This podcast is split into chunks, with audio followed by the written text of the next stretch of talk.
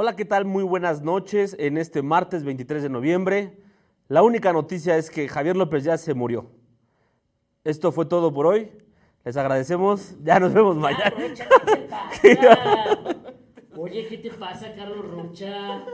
¿Qué, qué, qué espíritu se ha apoderado de ti que te llevan a esa mezquindad de no darle el nivel noticioso adecuado a la leyenda o al líder o al rey de la radio poblana que transmitió ininterrumpidamente casi 33 años, se quedó a unos cuantos días en una muerte que todo Puebla, incluido yo y yo por delante, califico de lamentable por tratarse de un gran eh, periodista y comunicador.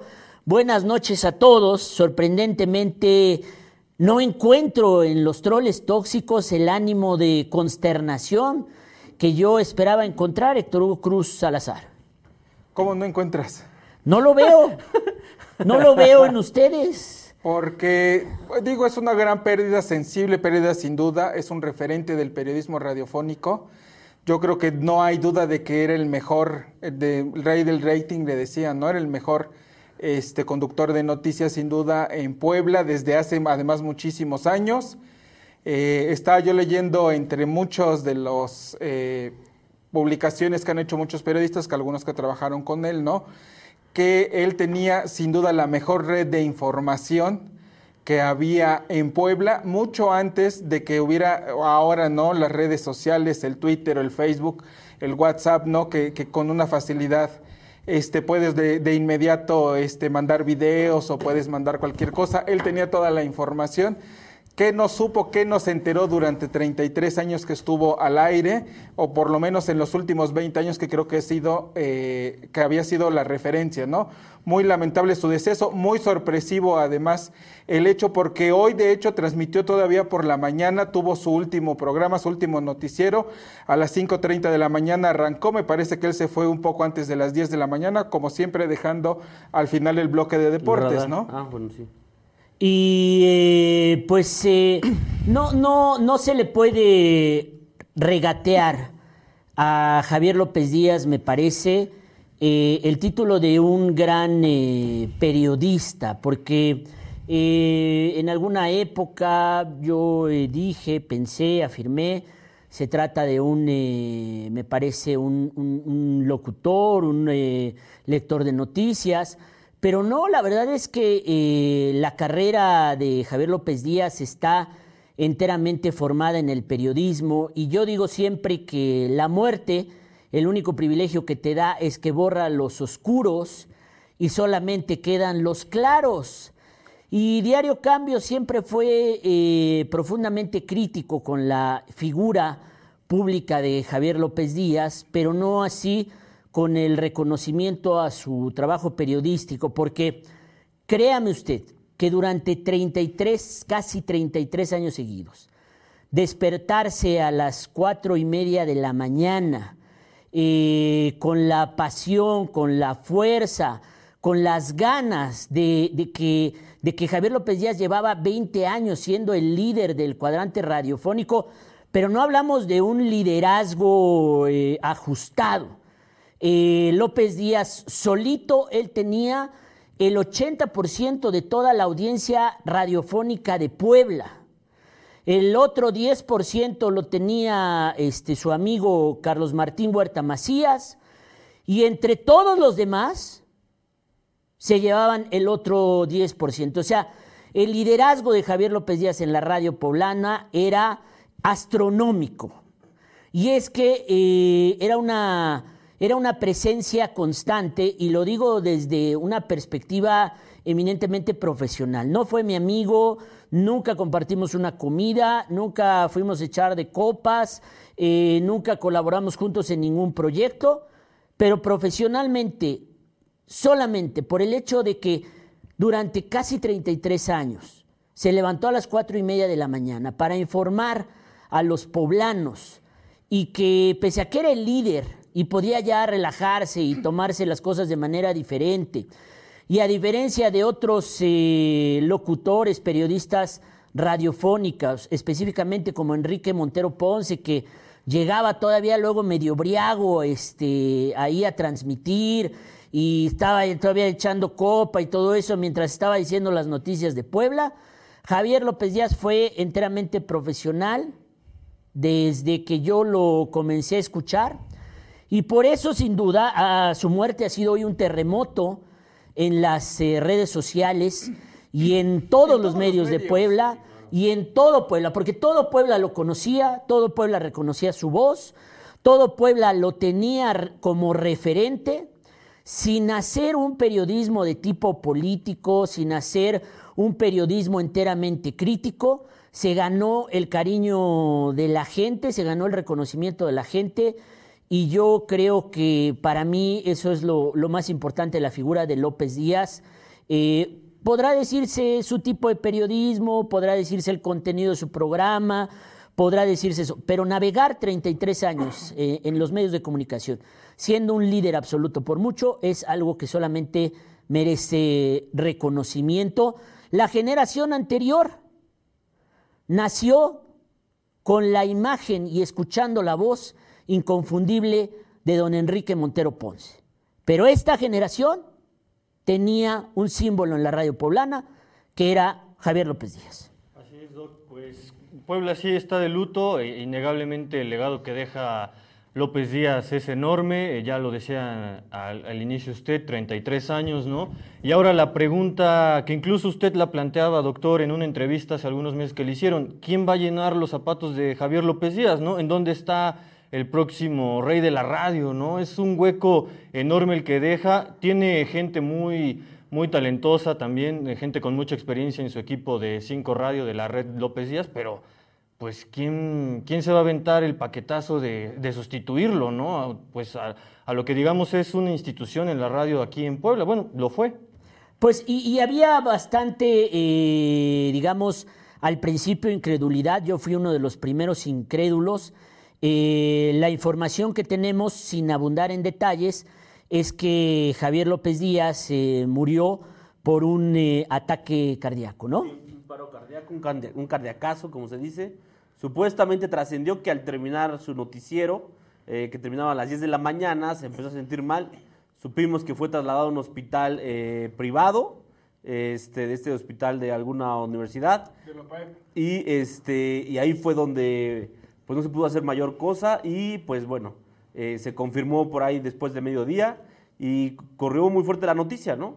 Eh, a partir, y lo que se hizo pues fue recordar, recordar toda la serie de, de, anécdotas, ¿no? Incluso lo platicábamos aquí al inicio de, en, la junta de redacción, cómo cada quien sabía cosas de López Díaz, ¿no? Claro, digo, porque no hay medio poblano que no monitoreara en la mañana a Javier López Díaz, ¿no? ¿Cómo era su eslogan?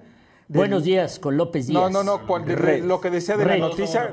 Noticia en tránsito. Aquí es noticia, o sea, no, no es noticia hasta que pasa en la red, ¿no? O sea, digo, él la verdad es que antes que cualquier persona, yo creo que incluso a veces hasta antes que las propias autoridades, o sea, me refiero al tema policíaco, por ejemplo, se enteraba primero Javier López Díaz porque tenía una red inmensa, o sea, por ejemplo, en, Twitter este, tenía alrededor de, creo que 100 mil, 101 mil este, seguidores, pero porque le habían tumbado primero la, la, eh, la, cuenta que tenía original, que me parece que llegaba a los 300 o 400 mil seguidores. Andaba más allá del medio millón de seguidores. Sí, sí, sí. Como en Facebook también tenía alrededor de, creo que 700 mil o algo así, eh, seguidores. No, no, o sea, impresionante el, el rating de López Díaz, ¿no? O sea su presencia eh, mañanera será difícilmente sustituible y por supuesto políticos, eh, periodistas, compañeros del gremio,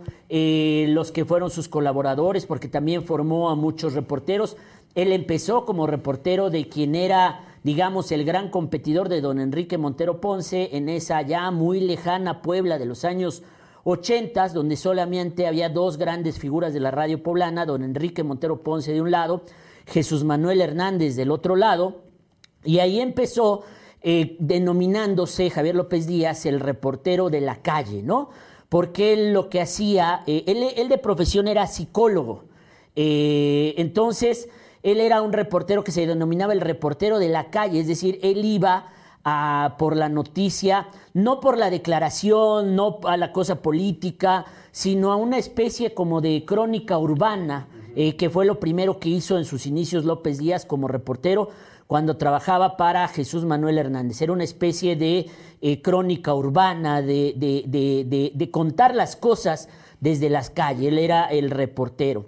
En ese entonces la empresa para la que trabajaba era Grupo Asir, que eh, mandaba en esa época Rafael Cañedo Benítez, leyenda de la radio poblana, eh, y que bueno, creó un consorcio de eh, estaciones de radio que eran, pues el concepto original de red era esa, porque Radio Asir era el grupo poblano de unas cinco o seis estaciones radiofónicas que tenía Rafa Cañedo Benítez, y que eh, se unió en alianza con un grupo nacional que era Radio Asir, y entonces conformaban y, López Díaz entraba al mismo tiempo en por lo menos cinco, seis o siete estaciones, cuando decidió darle la responsabilidad a finales de los años 80, eh, eh, Rafael Cañedo Benítez como el conductor principal de la empresa. Después, a la muerte de Rafael Cañedo Benítez, Radio Grupo Asir, se transformó en cinco radios, se rompió esta alianza que tenían con el grupo Asir Nacional, se quedó la señora Coral eh, eh, Cañedo, eh, al frente de la empresa, que era la esposa de Rafael Cañedo Benítez, quien tuvo una muerte sorpresiva en una cirugía que se consideraba de rutina. Y a partir de ahí se consolidó un grupo local radiofónico, cinco radios, cinco estaciones de radio, en donde Javier López Díaz aparecía simultáneamente en estas eh, estaciones y en donde pues eh, sus transmisiones eran kilométricas, eh, en parte porque López Díaz tenía mucho que informar, en parte porque todo el mundo quería salir con López Díaz y en parte porque eran un éxito comercial, lo cual lo hizo incurrir en algunos errores que cometemos los periodistas, porque el problema de los periodistas es que todos los errores que cometemos los cometemos en público, porque nuestra tarea es de cara al público. Pero imagínese usted, cinco y media de la mañana a 10 de la mañana todos los días, impresionante. Sí, eh, bueno, yo cuando llegué a la ciudad de Puebla, yo vi que este cuate era una institución. En la Ciudad de México está, por ejemplo, Mariano Osorio, ¿no? Que también transmite de 5 de la mañana a 10. Anteriormente estaba Jacobo Saludowski y Abraham Saludowski, su hijo, entonces todo el mundo lo seguía. Pero acá en Puebla me llamó la atención que este personaje, este conductor, era el que tenía todo el rating, movía todo y todo el mundo lo tenía que escuchar. Era obligado a escuchar a López Díaz, ¿no? Era el jefe de información de la mañanera, ¿no? A ver, nos presenta Alejandro Lara un dilema importante que yo quiero abordar desde este momento, porque dice, buenas noches, doctor Manteconchas, con todo respeto para López Díaz, que ya descanse en paz, sinceramente era, como Jacobo Zabludowski en sus mejores tiempos. López Díaz era la voz del sistema político en turno desde hace ya varias décadas. Siempre fue comparsa de todos los gobernadores. No se diga de Barbosa, al cual no tocaba ni con el pétalo una rosa, y alguien quien podía llenar sus zapatos, eres tú, mi cochiloco, solo que tú serías el rey del chayote. A ver, voy a disentir de ti, Alejandro Lara, porque aunque yo fui muy crítico de López Díaz, debo decirte que López Díaz no era un flan no era una alfombra. No necesitaba ser eh, estridentemente crítico, pero el solo informar la nota roja, la violencia diaria de Puebla por momentos incontrolada, se lo convertía en una piedra en el zapato, porque López Díaz hablaba con la gente, y de hecho a los políticos les daba muy poco tiempo, eh, tres, cuatro minutos y vámonos, no me quiten el, chance de dar la noticia, ¿no? La prueba es que hay la leyenda eh, confirmada, desafortunadamente, de que aunque Moreno Valle era muy amigo de la señora Coral, ¿no? Pues López Díaz eh, pasaba el asalto, la entrevista, el asalto en la combi, el testimonio de la gente robada, violada, asesinada, etcétera, etcétera, etcétera. Y sin tener que criticar la figura de Moreno Valle, López Díaz hacía periodismo y mostraba, pues no hay una ciudad en paz, no hay un estado en paz, no hay nada de que no hay delincuencia, no hay nada de que la delincuencia va a la baja, Entonces, dos o tres veces eh, Moreno Valle le reclamó a Coral y le dijo, oye, ya, tu pinche López Díaz está pasando de madre, dile que le baje de huevos y no sé qué. Y la señora Coral, que era muy amiga y además tenía un generoso acuerdo con los Moreno Valle, le decía, ya, Javier, este, bájale. Entonces López Díaz maniobraba, le bajaba dos, tres días, pero volvía a, este, a informar. Hasta que un día Moreno Valle dijo, bueno, pues no funciona hablar eh, con la dueña del medio, pues vamos a hablar directamente con el periodista, pero a su estilo o al estilo Kid. Entonces a López Díaz lo levantaron al estilo Kid y le dijeron, bro, aquí no se hacen las cosas, ¿no?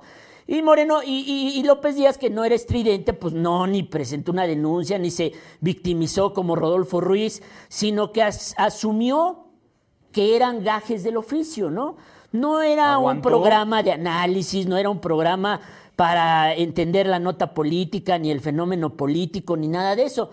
Pero yo creo que era un cabrón que le agradaba a la gente, entre que rifaba pasteles, entre que conseguía sillas eh, de ruedas, entre Yo que... lo tenía como programa dentro de, bueno, dentro de su programa ya este era Ya ya, había un revista. proyecto porque este regalaba todos los días las sillas de ruedas y las conseguía a través de su mismo público. Además, digo que también no es tan sencillo, digo, de tus Sí, no, la- patrocinadores, digo, no lo dudo, pero que del mismo público hacía como una red este de apoyo sí, claro. entre la gente, Es que no era un me parece que era, lo era- que más lo que más llamaba la atención ahí. La semana pasada, este, yo lo escuché, lo puse así, etcétera, y una señora, leyó un comentario y una señora dijo, tengo un refrigerador que regalar, pero no sirve el refrigerador, solo sirve el congelador. ¿Quién lo quiere? Entonces López Díaz dijo, oigan, pues aquí están regalando un refri, pero no sirve, nada más sirve la parte de arriba. Entonces, ¿quién del auditorio sabe componer un refri que no cobre? Entonces rápido habló una persona y dijo, yo reparo el refri, pero gratis, sí, gratis. Ah, bueno, pues ya está reparado el refri. Ahora, ¿quién quiere todo el refri completo? Ya funciona. Claro. Creo que ese era el ejemplo de, la, de, de esta labor social que hace López Díaz, que además resulta hasta entretenido. Deja de ser noticioso informativo para convertirse en revistero, más soft, pero entretenido. O sea, un programa de revista y a que a todo mundo le gusta, ¿no? O sea, tal era la voz que le daba a la gente que hasta podrá sonar absurdo, pero si le hablaban para pedir un tamalero, lo mandaba López Sí, Díaz, sí, sí. ¿no? Licenciado, mándenos un tamalero aquí. Y lo mandaba. Es que un tamalero. su, y su personalidad era esa, era Sí, de era la voz que le daba a un hombre gente. del pueblo, o sea, no era un hombre con pretensiones intelectuales como Fernando Canales, ¿no? Ajá. Fernando Canales por eso no lo escucha nadie, porque se siente intelectual, siente que dice cosas inteligentes, siente que recita poemas, siente que leyó el último libro, y entonces parece que Canales, por ejemplo, solo quiere hablar con la gente de su mismo nivel, Nivel. intelectual, ¿no? Y López Díaz no ponía esa barrera, o sea, ni, ni la ponía a la hora de manejarse con sus radioescuchas, ni la ponía en el concepto de su programa, sino que él pues se asumía como parte del pueblo, ¿no? Sí, claro. Quizá. Y sabes que a pesar de todo, a pesar de que parte del pueblo, siempre les hablaba de usted. Siempre todo al auditorio, si fuera un taxista así, siempre de usted, algo que se entendería en este diálogo, directo, pues le hablas de tú, ¿no? Y él siempre de usted. Que era como Sí, mostrar señor, respeto, señora, ¿no? Exacto, claro. exacto. O sea, respeto, o sea, respeto a los radioescuchas, respeto a las audiencias, ¿no? nivel, ¿no? Que me parece eso es una de las lecciones importantes del periodismo de López Díaz. Para mí la otra lección, la más importante, es la constancia. Porque yo lo que más le admiro a López Díaz es esa constancia para levantarse 33 años a las 4 y media de la mañana para preparar su programa, a las cinco y media de la mañana para empezar a transmitir este, y ordenar su vida profesional de una manera impecable, lo cual le lleva también a una vida personal impecable. Nosotros, Héctor Hugo, que estuvimos una muy corta temporada en la radio en la mañana con los tropitroles, probamos la putiza que es despertar. Y nosotros nos teníamos que despertar a las 7 de la mañana, Sí, porque no no a las entrábamos tan 4 y media de la mañana. Nosotros entrábamos a las 8 de la mañana al radio y, o sea, de plano, o sea, era infuncional. Fueron los tres meses creo que, que más, más intensos porque digo, o sea, hay que, hay que preparar el programa de radio y todo eso. Y empezábamos creo que a las ocho y media, ¿no? Pero pues, desde las siete pues ya tenías Pero que es que estar es otro, parado. pero es otro tipo de periodismo. El que Claro. hacemos acá es periodismo escrito, ¿no? De, de noche, me acuerdo aquí cuando yo estaba en edición, salimos un día de la campaña a las 5 de la mañana, iba llegando a la casa 5 y media y ya está empezando López Díaz, ¿no? O sea, se, se, se da la estafeta y él arrancaba al amanecer la mañana y puta, todo el mundo lo escuchaba. Dice Mafer Garnica, él sí sabía respetar, no como ustedes, sobre todo Garnica. Dice Arjulio Garnica. MD, lo bueno es que estaba asegurado con las empresas que anunciaba. A ver, ese es otro comentario que estaban haciendo. Los El pro- eran muy groseros, dice. Aquí este Blanca Luz. Pues un poquito, pero Un bueno, pero es que ese era nuestro estilo, digo, esa era la forma de nuestra de dar noticias. Y seguimos siendo unos vulgarzotes, ¿eh? Pues sí, ya nos están tundiendo. Dice Lina Valadez, es el respeto a los radioescuchas que esperan desde cinco y media escuchar las noticias de Javier López Díaz, ¿no? Eh, yo pongo por delante esta capacidad de, de que aunque ya eres el líder, y eres el líder por mucho, este cabrón seguía yendo todos los días a transmitir hasta los sábados.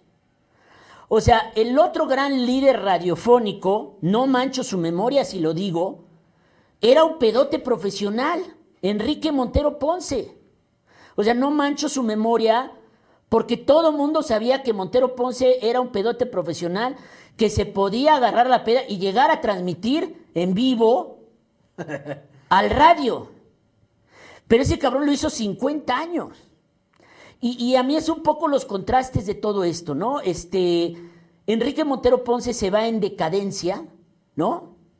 Cuando ya su generación y su empatía con los radioescuchas había terminado y ya solamente lo escuchaba gente de muy eh, eh, edad grande, de, edad mayor, para quienes seguía siendo don Enrique Montero Ponce. Yo soy de los que crecí con Enrique Montero Ponce y yo o- lo aborrecía su voz.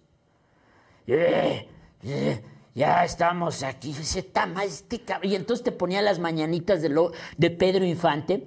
Pero López Díaz era como un rollo más cool porque hasta te ponía una canción de Rafael, ¿no? La de Abre tus manos fuertes. ah". Empezaba O con sea, el mensaje Roberto positivo, Carlos, ¿no? ¿no? La de- No, era la de Rafael, ¿no? La de Vive, ¿no? rato. ¿O cuál era? Un Algo mucho pusieron de la montaña o algo así. Abre tus manos fuertes a Yo la, la no, sé cómo se llama la canción. No, No, la escuché. sé que era no sé si tenemos este hoy la- el último programa de si lo tenga producción.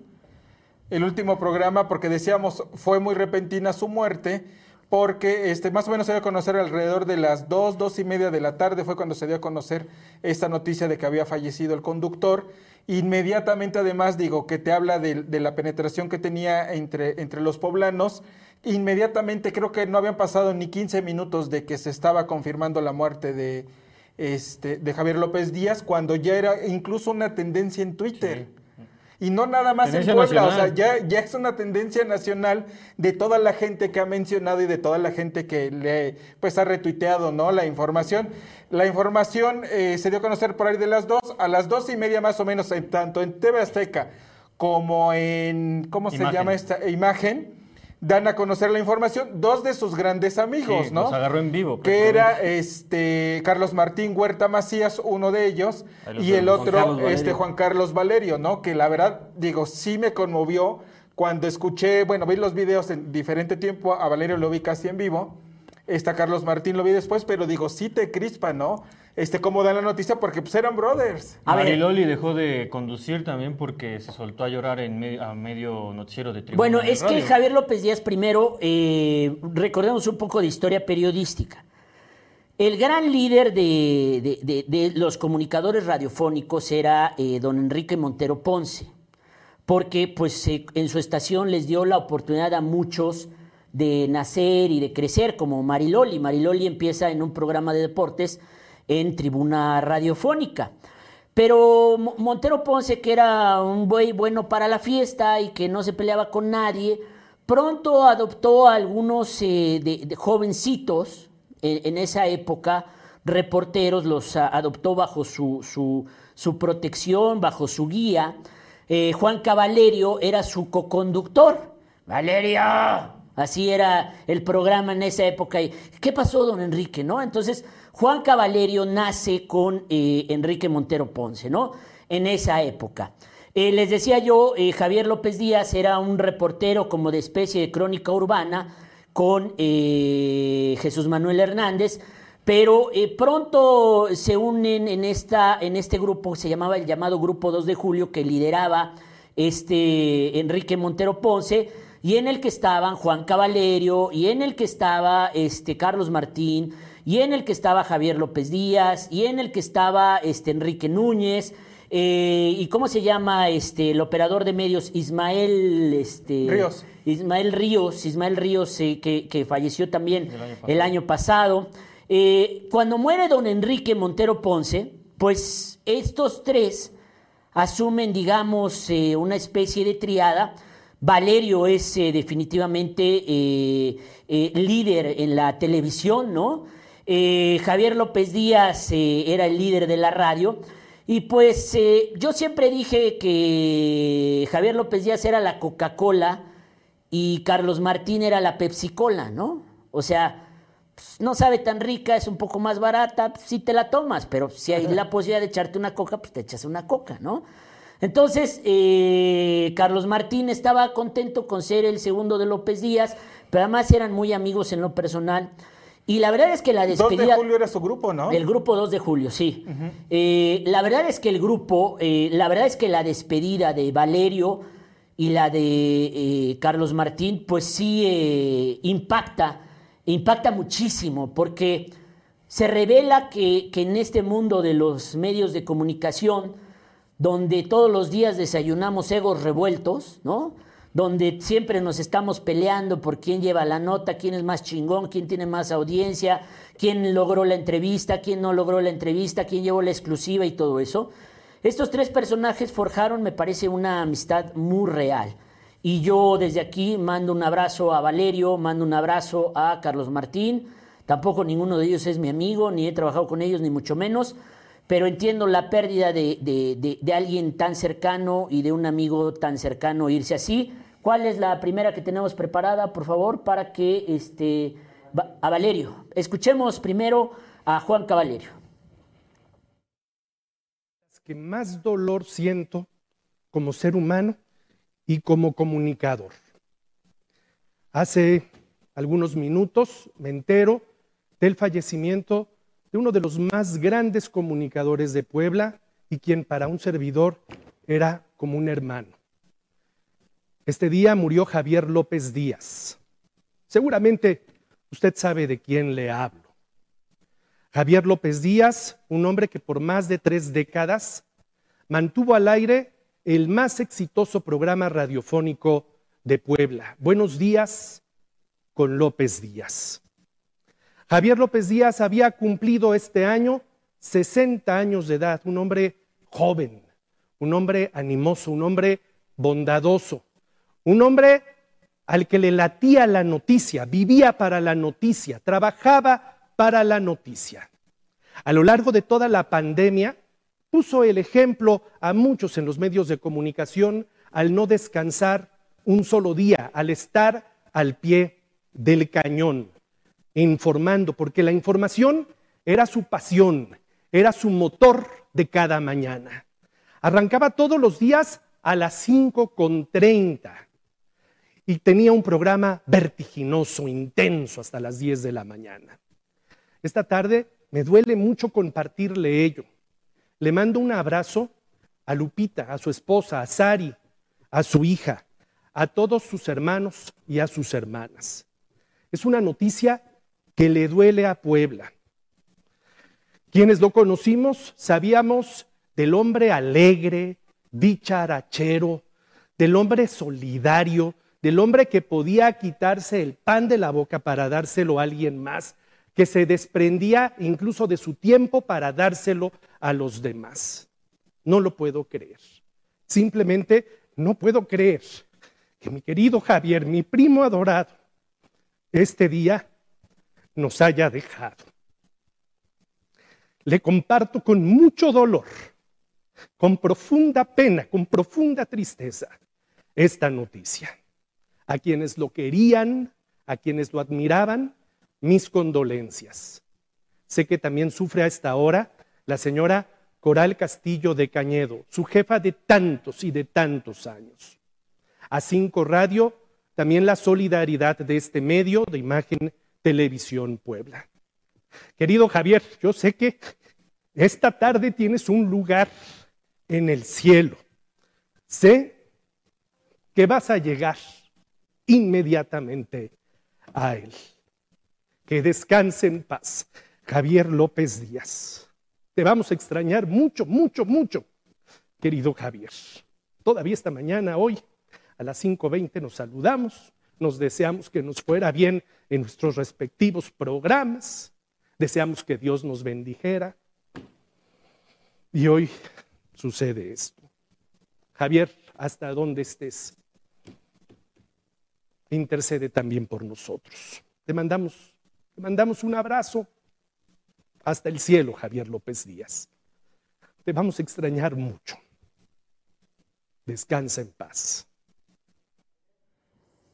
De verdad, digo, se te pone un poco la piel chinita, ¿no? De, de escuchar esta forma de expresarse de, de, un amigo. Y como bien lo decía Arturo, a pesar de que estaban los dos en medios de comunicación y de que pues la verdad el ego es lo que casi siempre abunda en esta profesión, este, pues esa sana amistad que tenían con ellos y con Carlos Martín Huerta, que también fue otro este, de los comunicadores en TV Azteca que le da también un adiós muy particular y que también te, sí te crispa y te, te hace sentir, ¿no? O sea, te, te da sentimiento. Escuchemos a Carlos Martín Huerta Macías. Y hoy les tengo que compartir una noticia que me duele, que me duele mucho porque se trata de un amigo, se trata de un ser muy cercano a mí. Hoy tengo que informarles que ha muerto Javier López Díaz. Javier López Díaz fue mi compañero hace muchos años y trabajamos en esto de la comunicación toda la vida. Hoy, hoy Puebla pierde al mejor comunicador. Hoy Puebla pierde a un hombre muy sensible con las causas de la gente, sobre todo de la gente más necesitada. Con mucho dolor les comparto la muerte de mi compadre y amigo Javier López Díaz, que en paz descanse, lo vamos a recordar siempre.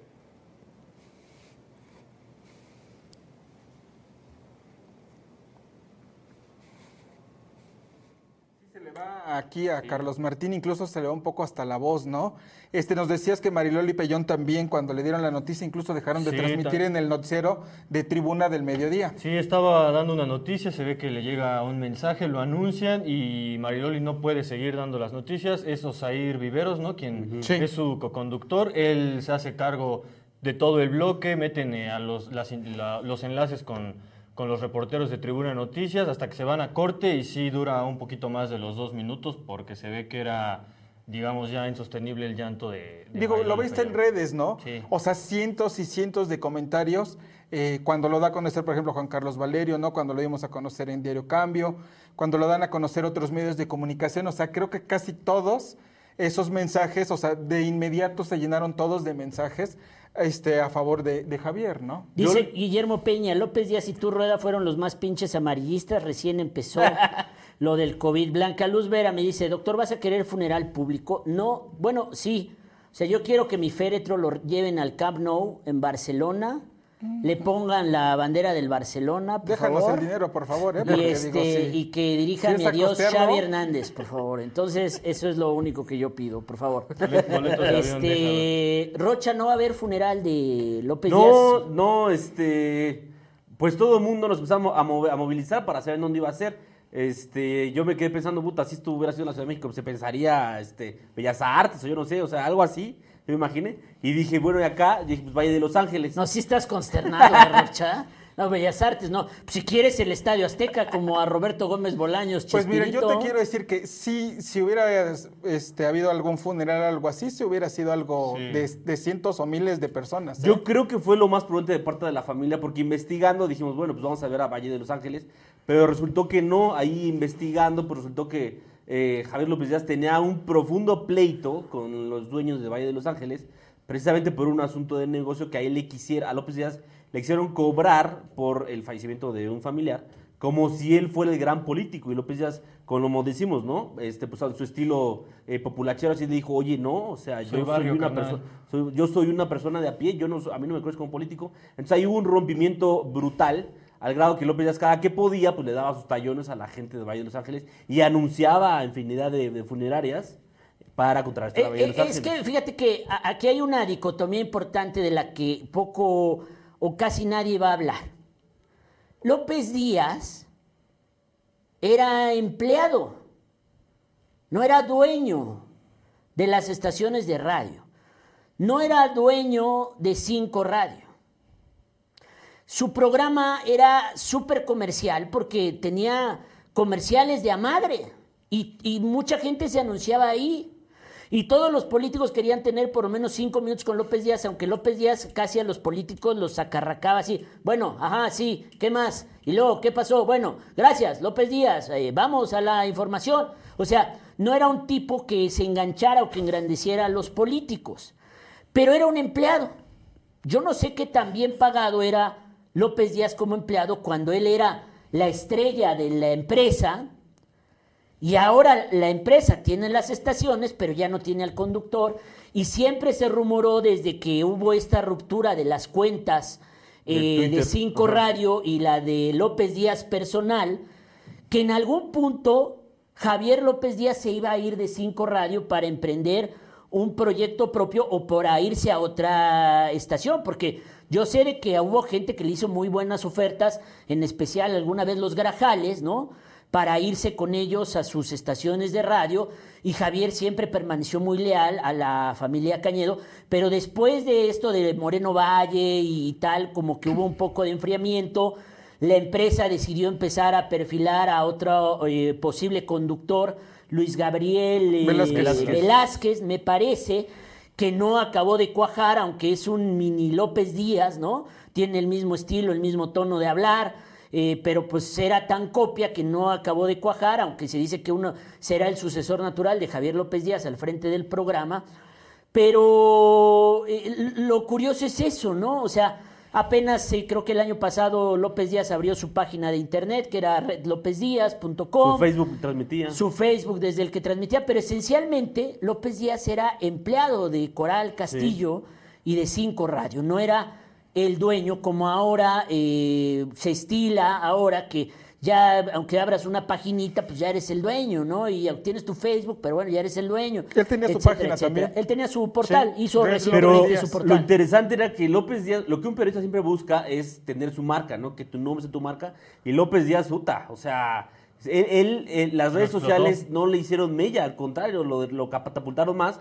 Porque los medios tradicionales, como pueden ser los periódicos impresos o, o la radio, en específico la radio como el primer medio tradicional, eh, López Díaz, las redes sociales, mira, se la pellizcaban. A ver, yo ahí tengo Mira, una... dice Tunco Charca, hablarle a López Díaz era garantía de que la solicitud se cumpliría. Era más eficaz hablar al noticiero que al 911 para envío de alguna patrulla o algún auxilio. Y sí, no lo dudo, porque como evidentemente exhibía, por ejemplo, Agua de Puebla, ¿no? Que hacía cobros excesivos o que había fugas y etcétera, etcétera, pues era más fácil que le hablaras a Javier López Díaz, te quejaras ahí de que no había agua, no había luz, no había este, patrullas, no había seguridad, Y o acababa de pasar algún suceso y de inmediato este, llegaba el servicio que requerías, ¿no? Acá hay un comentario precisamente de lo que dices, Héctor. Dice Luis Navar, le agradezco a Javier López Díaz porque en este año, en el pico de la pandemia, en febrero, mi mamá se contagió de COVID y gracias a él me mandaron una ambulancia ya que yo no pude conseguir. Mil gracias, dice Luis Navar. José Luis Gallegos dice, yo no soy poblano, pero desde que llegué a Puebla se me hizo López Díaz, para mí era el Jacobo de Puebla lineal y tendencioso y servirle al gobierno. No, ese era Enrique Montero Ponce. Ajá.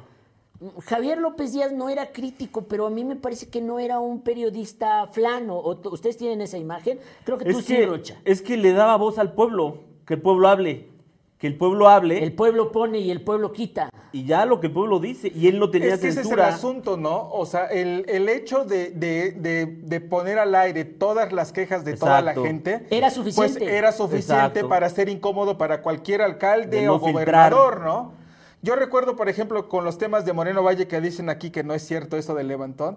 Este, yo recuerdo que pues todos los días, por ejemplo, el primero que empezó a decir del tema de lo de la rueda de la, la ruedota esta, ¿cómo se llama? Este, la estrella de Puebla, no que no servía o que no había empezado a operar el tren turístico y todo eso, pues los primeros que lo llevaban eran ellos en la radio, ¿no? Por los por- le mandaban luego luego los o los mensajes. reportes de ruta o los asaltos Ándale, esa lo- temporada los de los temas de asuntos. ruta, A ver, claro. los asaltos en el transporte público, ¿no se volvió un clásico la hora del asalto?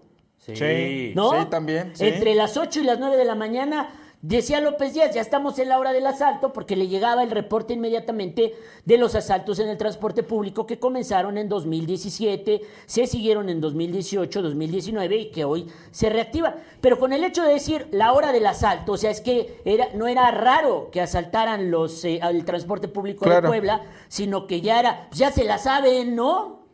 Y entonces, el solo hecho de reportar eso y de ponerle un nombre tan simple, pero, pero tan pegajoso, pues la hora del asalto, ya era suficiente como para que se convirtiera en incómodo al poder, porque al final el periodismo es eso, es la incomodidad del poder. Una- unos lo hacemos por escrito, otros lo hacen en el radio, otros lo hacen escribiendo columnas o crónicas, otros lo hacen en el periodismo eh, eh, eh, de- de periódico. Pero el chiste es ese al final, incomodar al poder, y López Díaz incomodaba al poder solamente con dar la información. No tenía que decir, Moreno Valle es un esto, Moreno no. Valle es un otro, Barbosa es un tal, Gali es un esto, Marín tal. Ahora, que también es cierto que no prestaba su voz o su programa a muchas causas políticas o que en su momento debieron haberse eh, llevado de manera crítica, pero eso ya es la línea editorial de cada periodista, de cada medio de comunicación y cada uno simpatiza con ciertas causas. Por ejemplo, Javier López Díaz nunca llevó los temas de Lidia Cacho y Mario Marín pero sí tocó los temas de Chalchihuapan y Moreno Valle y el niño muerto por la- la- eh, las balas de goma. Entonces, esa ya es la libertad de cada medio de comunicación. Y eso es la libertad de cada periodista de elegir sus temas. Y me parece que a mí López Díaz elegía los temas que más le interesaban a la gente, no los que le interesaban a los políticos. Pero como los la gente le pesa a los políticos, se convertía inmediatamente López Díaz importante para, para, para, para el poder y para los políticos, ¿no? Pues apenas en la semana, ustedes sabrán la conferencia de- del gobernador Miguel Barbosa, el reportero de la fuente de gobierno de Javier López Díaz le pregunta a Barbosa, oiga, gobernador, acaban de asaltar una iglesia en, en San Martín Texmelucan, la gente nos pregunta qué quiere pasar, qué, qué opina al respecto, qué, qué- qué van a hacer con esto, ¿no? O sea, cumplía la labor de... De lo que inter- intermediación. Exactamente, hasta Incluso. llegar hasta el gobernador, ¿no? A ver, veamos, escuchemos un poco esa entrevista que nos pasa y nos pasa producción, a ver eh, las palabras del propio López Díaz. Era un ícono de la comunicación, era el hombre que informaba a Puebla, era el hombre que determinaba la opinión pública, era el gran líder de opinión, era pues prácticamente todo, si querías hacer radio, la referencia única, obligada, absoluta era don Enrique Montero Ponce. Hoy a los 25 años de estar en la radio, del otro lado del cuadrante, compitiendo con don Enrique Montero Ponce, siento su presencia con mucho cariño, con mucho respeto. Reconozco la jerarquía de don Enrique Montero Ponce en esto de hacer radio. Sin duda es el pionero, sin duda es el maestro de todos los que hacemos esto. Tuve la fortuna y el placer de trabajar con él algunos años y la verdad es que es una cosa maravillosa compartir el cuadrante, competir por la audiencia, escucharlo todos los días en el monitor, eh, recibir eh, los apuntes de lo que está diciendo don Enrique. Sin duda para mí, hasta el día de hoy, sigue siendo el referente de lo que se está haciendo en el cuadrante. Somos varios los que hacemos o intentamos hacer noticias, pero don Enrique es el maestro. Nadie lo duda, nadie lo puede discutir pero además lo reconozco con cariño y con mucho aprecio porque me ha dispensado su amistad fuera del aire, porque ha sido un feroz. Pues ahí está, generoso, también era generoso López Díaz y les digo, eh, tenía la virtud de no tener un gran ego. Ahora, también hay una parte crítica en todo esto. Para mí la parte crítica es que el extraordinario liderazgo de Javier López Díaz en la radio poblana le hizo mucho daño a la radio poblana porque de una manera casi natural, el resto de las empresas radiofónicas concibió o se conformó con la idea de que no había forma de competir con él y prácticamente eh, decidieron conformarse con el 10% de la audiencia repartida entre todos. Y me refiero es que fueron 30 años en donde podemos hablar de comunicadores pseudointelectuales como Sergio Mastreta, como Fernando Canales, eh, intelectuales más del tipo como Rodolfo Rivera Pacheco, eh, engolados como Iván Mercado, este, pretenciosos como eh, Patti Estrada, y tantos y tantos y tantos nombres más que podemos citar en el curso de tres décadas, en el que después de unos meses todos abandonaban y decían, no se puede, y entonces se conformaban con tener un programa de radio noticioso, de entrevista, de información, etcétera, etcétera, etcétera. Pero hace mucho tiempo que las empresas de radio decidieron que no había forma de competirle a Javier López Díaz y a Cinco Radio y abandonaron la batalla. Qué cabrón, ahora que viene. Pero ¿Una espérate, oportunidad espérame. Javier López Díaz se muere muy joven, tiene 60, 60 años. años. 60. O sea, o sea, pero te digo, lo sorpresivo es por la edad, número uno, que apenas acaba de cumplir 60 años, y número dos, porque pues sus cientos o miles de radioescuchas lo escucharon de cinco y media de la mañana a las nueve y media, más o menos. No, el radar el de las 10 es el último que da, ¿no? 10 a las 10. A las 10 de la mañana, que me imagino que fue su última transmisión, este, y a las cuatro horas después, más o menos, te enteras de que ya murió, ¿no? O sea, digo, por eso creo que además fue más que sorpresiva su, su muerte. Pues mira, la muerte es muerte, Héctor Hugo, sorpresiva o no. Lo que sí es que los miles de radioescuchas de Javier López Díaz mañana están huérfanos. Huérfano. Sí. ¿Quién Ma- va a llegar? Na- bueno, nadie llega, ¿no? Pero No, ya va a haber yo no creo que a haya haber- alguien de, su- de- o sea, que Sí, sea no. el rey con, y además como dice Arturo, o sea, teniendo 8 de cada 10 radioescuchas lo escuchaban a él, digo, va a estar muy, muy cabrón. No, pero, pero a ver si las empresas radiofónicas un poco despiertan de su marasmo y entienden que, que Ido López Díaz hay posibilidad de hacer una radio mejor, más informativa y que compitan, porque ahora habrá una competencia. Yo creo que eh, heredará una porción eh, Carlos Martín Huerta Macías, ¿no?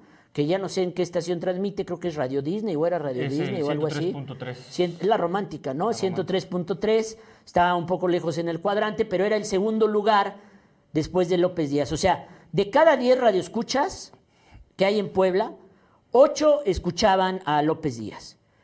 Uno, o sea, el 10% a Carlos Martín y el, y el otro 10% se lo repartían entre todas las demás estaciones de radio, ¿no? Y por supuesto también vivimos una era en la que eh, las estaciones de radio están en riesgo, porque ahora está el Spotify, está el podcast, está el esto, etcétera, etcétera, etcétera. Entonces, eh, una muerte tan joven como la de López Díaz significa, en términos ya realistas, que el trono se queda vacío, ¿no? El trono de la radio poblana se queda vacío. ¿Quién eh, disputará ese trono? Con base a los mismos valores de López Díaz, que era la cercanía al pueblo y, el, y, el, y, el, y, la rapidez informativa gracias a su red, o con otros valores periodísticos, ¿no? Eh, José Luis Gallegos dice, Fernando Canales es bueno, es pretencioso. O sea, él quiere entablar diálogo solamente con los que cree que son sus iguales, eh, académicamente o en gustos musicales o en libros leídos o en poemas o etcétera, etcétera. Solamente ha habido uno más pretencioso que él, que era Sergio Mastreta, en la radio poblana, ¿no? Que él se siente intelectual y de familia buena, etcétera, etcétera, etcétera, pero vendió su estación, la, eh, ¿cuál era? La 105. Cinco, 105.1. La 105.1, Claro, que era la radiante, la vendió a Grupo Imagen, ¿no? Así es. Eh, ¿Quién más queda? Bueno, pues queda la, la Pepsi Cola, para mí, que es este Carlos Martín Huerta Macías. Porque también más o menos es un estilo un poco similar el que practican ambos, que es mucha comunicación con la gente, ¿no? La mayoría de las notas que presentan en sus noticieros es de lo que está hablando la gente o de, la, de lo que está denunciando la gente. Pero Y la son- diferencia es que Carlos Martín sí hace comentarios, ¿no? Digamos, a veces políticos. opiniones. Claro, da su Es más opinión, político, claro. Y, pero en, en esencia, yo por eso decía, son la Coca-Cola. Pues, Es una personalidad bonachona, bromista, positiva, un poco así, ¿no? No, no es este aspiración de periodista de altos vuelos, ¿no? No, es como Pati Estrada que se siente la Carmen Aristegui de Puebla, ¿no? Entonces, eh, dice Luis Galicia Castillo, saludos al foro de los TT, dice, hoy es el día que murió la radio en cuanto a noticias. No tanto. Pues No. es que ya, a ver, que haya un López Díaz. Oye, se un murió el segundo, santo, pero no se murió la lucha libre. Que haya, pero que haya Se un murió Juan escucha, Gabriel, pero no se murió la música va- popular. seguramente habrá un puntero, o sea, quien ya tenga un primer lugar como No en creo, las ¿eh? Se va a diversificar y. Se está murió bien. Mick Jagger y no se acabó el rock. Habrá, este, Ah, no, habrá un puntero, pero no va a haber, Se murió Keith pero no va a haber un rey como, como él. O Digo, sea- eso, digo, o sea, son cosas diferentes. Se murió O sea, Carlos Trejo, pero no se murió Cañitas. Alguien que tenga tanto rating y que tenga toda, o sea, la mayoría aplastante, pues no creo que vaya a haber algo así, un Eh, fenómeno igual, porque era un fenómeno. Pero también es algo que se construye en el tiempo, ¿no? O sea, no es que López Díaz llegó y de repente maravilló a todo Puebla, pues fueron años y años y años de de, picar trabajo. piedra y de ganar eh, auditorio y a veces con cosas muy sencillas, ¿no? A mí una de las cosas que, bueno, ya entrando en la parte crítica, una de las cosas que me desesperaba es que 634, 728, 825, güey, pues tengo reloj, papá. O, sea, o, o lo escuchaban Pero no, gente pero es que sin reloj. No, pero es que esa Y es la siempre me pregunté eso. Ahora que se murió López Díaz dije, pues ahora ya voy a tener que ver mi reloj. Porque mira, ¿sabes en dónde lo escuchaban? Ajá. En las En zonas de trabajo, en los talleres, en el público. transporte Es público. que, pues la radio, con tu reloj, es que la radio es el medio eh, más tradicional que existe. O sea, no te quita nada. Tú puedes escuchar la radio y hacer otro tipo de cosas. No es como el celular, el internet, los periódicos, tienes que agarrar la tele. La radio la pones y lo escuchas. Es por eso súper tradicional que estar dice y dice y dice, repite la, hora. Además de que te da tiempo para que el equipo de producción pueda hacer algo, sacar algo más, pasar las notas, etcétera. Es, es una especie de mensaje que das a la hora que das la hora, ¿no? Pero sí, totalmente un buen estilo. Y tiene un super equipo, ¿eh? Porque tiene ahí secretarias y le decía. Él sabía más del, del DIF y a- a- esto a qué dependencia pertenece, es municipio, es gobierno, etcétera. O sea, Ahí están sus Sí, o sea, hasta las dudas que tenían, ¿no? De cualquier servicio. Oye, ya a mí cuando me toca la vacuna, yo, a ver, espérenme ahorita. Cinco Ajá. minutos les La respondo. producción lo resolvía. Dice Sí. porque Gerardo Báez, ¿por qué no pensar que la gente migrará un poco de la radio a la televisión con Valerio y Valerio amplíe su horario? Hoy Valerio, sí, yo coincido, se convierte en el gran líder de los medios de Puebla. Juan Carlos Valerio, porque además es muy profesional, muy trabajador. Miguel Eduardo Galicia Naya, Mantecas, tú te vendes con tus doctorados tu- y tu amarillismo a vende Iron Man, no mames. A ver, alto. Es que tengo doctorados, es que soy Iron Man y es que soy amarillista. O sea, las tres cosas se cumplen, no están peleadas, Miguel Eduardo Galicia Naya. Dice Adri T. Carlos Martín, también es muy escuchado. Mafer Garnica dice, no se ha muerto Mick Jagger, doctor, no se pase, no se pase. Dice, ¿por qué López Díaz no se lanzó de alcalde? Pudo haber ganado sin duda. pues sí, ¿eh? Pero es que si lo hubiera hecho, se hubiera convertido en algo en lo que ya no es. Claro, hubiera perdido toda la credibilidad después, ¿no? No podría haber regresado a los medios o difícilmente. Realmente es que yo creo que López Díaz no era un farsante, era un periodista. El periodista que entra a los medios de comunicación porque su pasión es informar, siempre va a estar informando. Luego hay periodistas que en realidad siempre quisieron ser políticos o se metieron al periodismo para ser políticos, como Lili Telles, por ejemplo. O sea, de los medios de comunicación salta a la política, pero no eran periodistas. Nancy y hay Sierra. Nancy de otros que de periodistas o de comunicadores pasan a directores de comunicación social y nunca pueden regresar ya a la función de periodista, porque una cosa es ser cantinero y otra cosa es ser borracho. Yo tengo un ejemplo que no.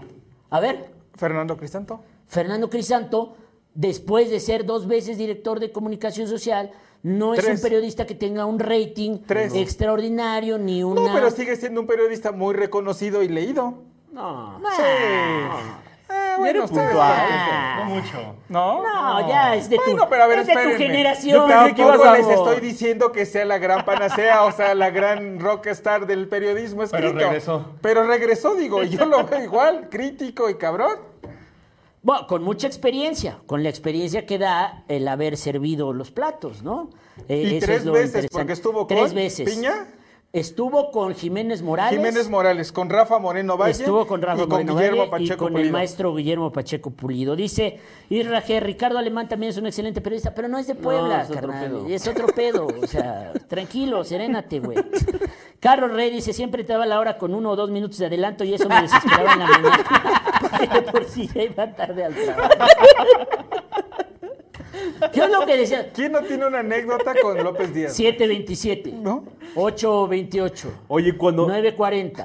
cuando le hicieron tomar sus cursos este, para tener un lenguaje incluyente. Sí, cuando se aventó ahí una pregunta bastante Esa fue una anécdota. Eh, y lo criticaron ¿no? mucho, ¿Por qué? etcétera, sí. de- No recuerdo esa. Que, que se presentaron dos feminicidios en un mismo día en Puebla y preguntó que cuáles eran las causas de los feminicidios. Y una de las opciones de la respuesta en Twitter que puso era la mujer por necia. Ah, ok, ya sí, ya, ya me acordé. eso- Sí, tuvo dos que tres deslices, Díaz, sí, claro. yo pienso propios de la época, ¿no? En la que él se formó, de, de estos eh, años machistas, y pero bueno, y lo- hasta le mandaron recomendaciones, tuvo que tomar cursos ahí de inclusión, etcétera, pero aún así siguió avante, pasó, lo superó y continuó. Dice Roberto Guzmán, nunca serás amigo de Juan Cavalerio ni de Carlos Martín Huerta porque no te pelan rueda. Nean que, nean que, nean que me pelen. Co- Como si yo estuviera interesado en que me pelaran. Rocío Hernández dice, yo lo escuchaba en USA y cuando me iba a trabajar siempre lo iba escuchando y me sentía como si estuviera en mi país. Descansa en paz. Fíjate qué padre eso, ¿no? Eh, bueno, pues eh, a mí me parece que sí es una pérdida grande, extraordinaria, extraordinario periodista, merece todo nuestro reconocimiento con sombras, como tenemos todos, porque no hay nadie perfecto eh, ni nada perfecto en esta vida. Eh, López Díaz y nosotros, o este grupo periodístico de Diario Cambio, tuvimos una gran polémica porque el problema de López Díaz es que al hacer tan comercial su programa de radio, pues le dio espacio y anuncio a estafas famosas como Invergroup, Grupo como Sigma y como el hombre del millón, ¿no? Donde el problema era que Javier López Díaz nunca le informaba a su público que estaba haciendo un comercial, que estaba haciendo una- una- un espacio comercial, porque tenemos con nosotros al director de Sigma que nos viene a platicar de las grandes inversiones que están haciendo. Claro que sí, licenciado López Díaz. Fíjese usted, si usted invierte su dinero en Sigma, va a tener usted una este, tasa de interés del 14%, que es muy superior a lo que nos dan los bancos. ¿De verdad? ¿De verdad ustedes pueden dar esa tasa de inversión? Claro que sí, licenciado López Díaz. Yo le invito a la gente a que vayan a nuestras oficinas y la... Y era un comercial. Ajá, mención, le llaman mención. Cobraba, creo que, bueno, salía carísimo una mención del noticiero de él. Por eso, pero era un comercial. sí, totalmente. Y él lo pasaba como algo informativo. Entonces, mucha gente cayó en los fraudes de este tipo, el hombre del millón, ¿no? Internacional de franquicias, eh, como los fraudes de Sigma, como los fraudes de eh, Invergroup. Y a nosotros específicamente claro. nos tocó cubrir el caso este del hombre del millón. Go, go, go, go. Nunca serás pobre, digo, nunca serás rico si tus vecinos son pobres. Que estafó a tantos poblanos. Y uno de los lugares donde se anunciaba era con López Díaz. Y pues muchos poblanos reclamaron y decían, es que yo caí en la estafa del hombre del millón porque López Díaz lo recomendó. Tal era su credibilidad. Y tanto escándalo se hizo que López Díaz tuvo que salir a decir, "Ve- ve, pues, pues yo, es que yo no, yo solo soy comunicador, eso es un asunto comercial de la empresa. Sí, pero es que era una vorágine comercial ese programa, todo el mundo quería salir comercialmente en ese programa, regalaban pasteles a nombre de las pastelerías y eh, eh, el regalo era precisamente la mención de la pastelería, era la mención publicitaria eh, y- pero son cosas, son errores naturales de los medios de comunicación donde seguramente se podían perfeccionar y luego él con el paso de los años fue perfeccionando todo esto porque pues también si un llega a Sigma y te compra un espacio publicitario cuál es la responsabilidad de la empresa de comunicación. Bueno, aquí la responsabilidad era que López Díaz eh, pasaba las entrevistas estas o hacía la promoción sin aclarar que se trataba de esto. Dice Mafer Gárnica, dice la linaza de Canadá North, Ángel. Bueno, ese caso no lo conozco, pero sí conozco el de Nay Salvatori Sí, la semilla de Brasil, y la ¿no? semilla de Brasil, ¿no? Cuando Nay Salvatori decía que adelgazó y se puso bien mami gracias a la semilla del Brasil, y luego una de sus colaboradoras cantó y dijo que es porque iba con una bariatra y estaba a dieta y etcétera, etcétera, lo cual es bastante loable. Por último, yo quiero hacer un comentario más del tipo personal, eh, asumiendo que López Díaz y yo batallábamos contra el mismo defecto, que es la gordura. Era el gordo López Díaz como es el gordo Rueda. Y esto que se toma a broma casi siempre acaba costando la vida.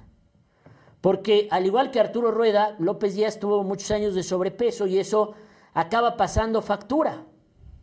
Acaba pasando factura a las enfermedades del corazón, a la diabetes y al desgaste del cuerpo.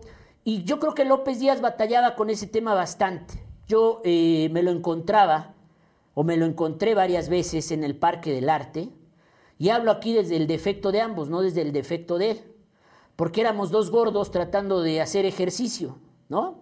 López Díaz caminando, yo un poco más atlético, ¿no? Adiós. Y ahí nos saludábamos y comentábamos dos, tres palabras, pero la realidad es que nunca tuvimos ni una amistad ni lejanamente cercana, lo cual no me hace eh, menos reconocer. Y por eso yo digo, hay que atender los temas de salud, los temas de peso, los temas de mejorar la salud, el cuerpo, el ejercicio, etcétera, etcétera, porque pues los liderazgos eh, profesionales a veces cuestan mucho esos eh, desgastes personales que hacen que un hombre tan joven como Javier de 60 años se vaya de un eh, cardiacazo fulminante. Dice Varesi Fernández, ¿cuándo entrevistó al, To- ¿cuándo entrevistó al Toñín? ¿Entrevistó al Cuando Toñín? repartían Cuando las verduras aquí en Puebla. Ajá, cuando estaban allá en San Bartolo, esta zona. Ahí este hizo un enlace. Dice Mari Vera, aún no lo creo, se le va a recordar. Sí, sí, Cuaus dice, ¿qué tal Enrique Huerta Cuevas? No sé quién sea y por qué no está vendiendo gelatinas. Rocío Hernández, también por medio de su programa ayudó a mucha gente desde Estados Unidos en la pandemia, no lo puedo creer. Dice Cruz Vero, dice, era Sitma, Sit, C-S-I-T, yo digo Sitma, ah, a lo mejor sí, porque no pronuncio bien la T luego. Dice Enrique Huerta Cuevas, no, pues no lo conozco. ¿Algún comentario más, jóvenes? ¿No? Dice ahora los demás locutores los escucharán por resignación, más no por ser buenos y sobre todo por ser humildes y por la labor social que está claro que sus egos pendejos y sentirse dueños de la verdad y del conocimiento, como el mamador de Iván mm, y el soberbio del canal. Sí, es que Sí, es un estilo difícil, que, que no a cualquiera le entra, ¿no? O sea, no, no cualquiera lo acepta. En la radio dices, no, pues le cambio, ¿no? Lo apago o escucho otra cosa, ¿no?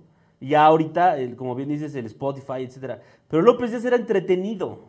Sí, yo creo que además lograba eso, ¿no? Exacto. O sea, bueno, para mí sí era personalmente tedioso, comercial, hora, este, vamos a, o sea, sí era, dijo la palabra, eh, Valerio dijo que era un programa lleno de vorágine, ¿no? O vertiginoso. Y yo coincido porque López Díaz iba del anuncio a la mención co- publicitaria, al enlace, a la entrevista, al esto. O sea, sí era un maratón lo que él hacía, ¿no? Informativo.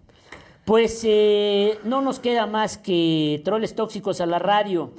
Blanca Carolina Navarro nos dice, ayer dijo que iba a ir a comer al burladero, al famoso mole de caderas, y ya no fue a comerlo, y siempre les hacía publicidad a varios negocios. A varios negocios. Blanca Luz Varela dice que regresen los tropitroles, hay vacantes. Irmaelia Ortega dice, lo más acertado, doctor, que ha dicho doctor, cuidar la salud. Dice Jerry Dem, dice, cuídate, rueda, sigues tú, bájale a las carnitas. Es que yo soy un caso, pero para el caso de carnitas. Entonces, eh, desde aquí no habrá funeral, está confirmado, Carlos Sí, la familia lo dijo. Sí, no, no. Lo No anunció habrá a través funeral. de sus redes. Los políticos ya eh, han dado su despedida, los comunicadores también, y me parece que no, no quitemos de lado, primero que se trata de un ser humano, de un esposo, de un padre de familia, de un eh, líder de equipos de trabajo y formador de otros profesionales de la noticia. Así es que primero a su señora esposa Lupita y a su hija, a los que no tengo el gusto ni el privilegio de conocer, un abrazo, a sus amigos como son eh, Juan Carlos Valerio, como es Carlos Martín y como son muchos periodistas más, también a todos ellos un abrazo, a la dueña de la empresa y a su hijo eh, de Cinco Radio, la señora Coral, también desde aquí, desde Diario Cambio, los trabajadores y el Consejo Directivo les hacemos extensivo un abrazo. Y mañana habrá días, pero no creo que haya buenos días, porque no va a estar López Díaz en su silla, en su micrófono, en su programa y en su estación de radio, y claro que va a hacer falta. Gracias, Luis Garnica. Gracias a todos, doctor. Buenas noches. Un abrazo a todos los amigos, familiares y admiradores de López Díaz. Pronta resignación a todos. Hasta mañana. Gracias, Carlos Rocha. Gracias a todos, este, a todos por sintonizarnos. Está claro que López Díaz era un tema de interés eh, para Puebla. Lo vimos aquí en el, eh, con los viewers del día de hoy. Saludos, los mañana. Eh, y gracias, Héctor Cruz Salazar. Gracias, buenas noches a todos y mi más sentido pésame también a la familia, a los seguidores. Descansen en paz, Javier. Javier López Díaz, serás inolvidable para los medios de comunicación en Puebla. Hasta luego, soy Arturo Rueda.